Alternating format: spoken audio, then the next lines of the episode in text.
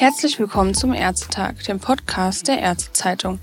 Mein Name ist Samantha Ackermann und ich bin Online-Volontärin. Heute bin ich für Sie vor Ort beim Hauptstadtkongress 2023 und neben mir steht Professor Dr. Christian Schulz, Geschäftsführer der Deutschen Allianz Klimawandel und Gesundheit. Professor Schulz, Sie haben in der Diskussionsrunde zum Thema Klima und Gesundheit gesagt, dass noch kein Krankenhaus klimaneutral ist. Welche Tipps haben Sie für Ihre Klinikkolleginnen und Kollegen? Was können Sie tun, um dem Ziel Klimaneutralität näher zu kommen? Also ein Krankenhaus klimaneutral zu machen, ist super komplex, äh, betrifft äh, die Gebäude, betrifft äh, den Energieverbrauch, betrifft den Einkauf, den Abfallwirtschaft. Und deswegen ist es wichtig, im ersten Schritt sich die entsprechende Expertise mit reinzuholen.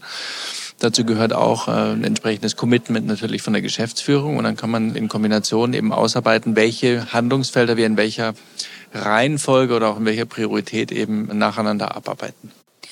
Was können denn Klinikärztinnen und Ärzte bereits jetzt tun? Ja, es gibt sogenannte Low-Hanging Fruits, wie praktisch dann in allen Bereichen. Was kann ich sozusagen schnell äh, machen mit wenig Aufwand? Dann gibt es großartige Beispiele, insbesondere zum Beispiel aus der Anästhesie. Wenn wir Narkosen machen und, und das Ganze ohne Desfloran, haben wir einen großartigen Beitrag geleistet zum Schutz des Klimas. Vor allem, wenn es ja, unter der Voraussetzung, dass es für den Patienten ohne, ohne Nachteile ist. Und das ist in, äh, in allermeisten Fällen der Fall. Wie sieht es bei den niedergelassenen Ärztinnen und Ärzten aus? Welche Möglichkeiten der Klimaneutralität sehen Sie in den Praxen?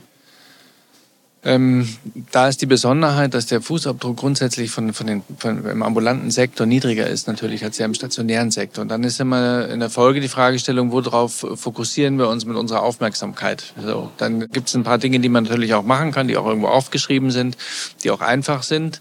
Aber die Stärke im ambulanten Gesundheitssektor, insbesondere zum Beispiel Hausarztpraxen mit den langjährigen Beziehungen zu den Patienten, ist, diese Themen gegenüber dem Patienten anzusprechen, einen Beratungsbedarf zu erfragen und auf diese Weise Wirkung zu erfalten, weil man damit letztendlich ja, die ganze Gesellschaft dann äh, bewegt. Und das ist der große Multiplikatoreneffekt, der im, im ambulanten Bereich liegt.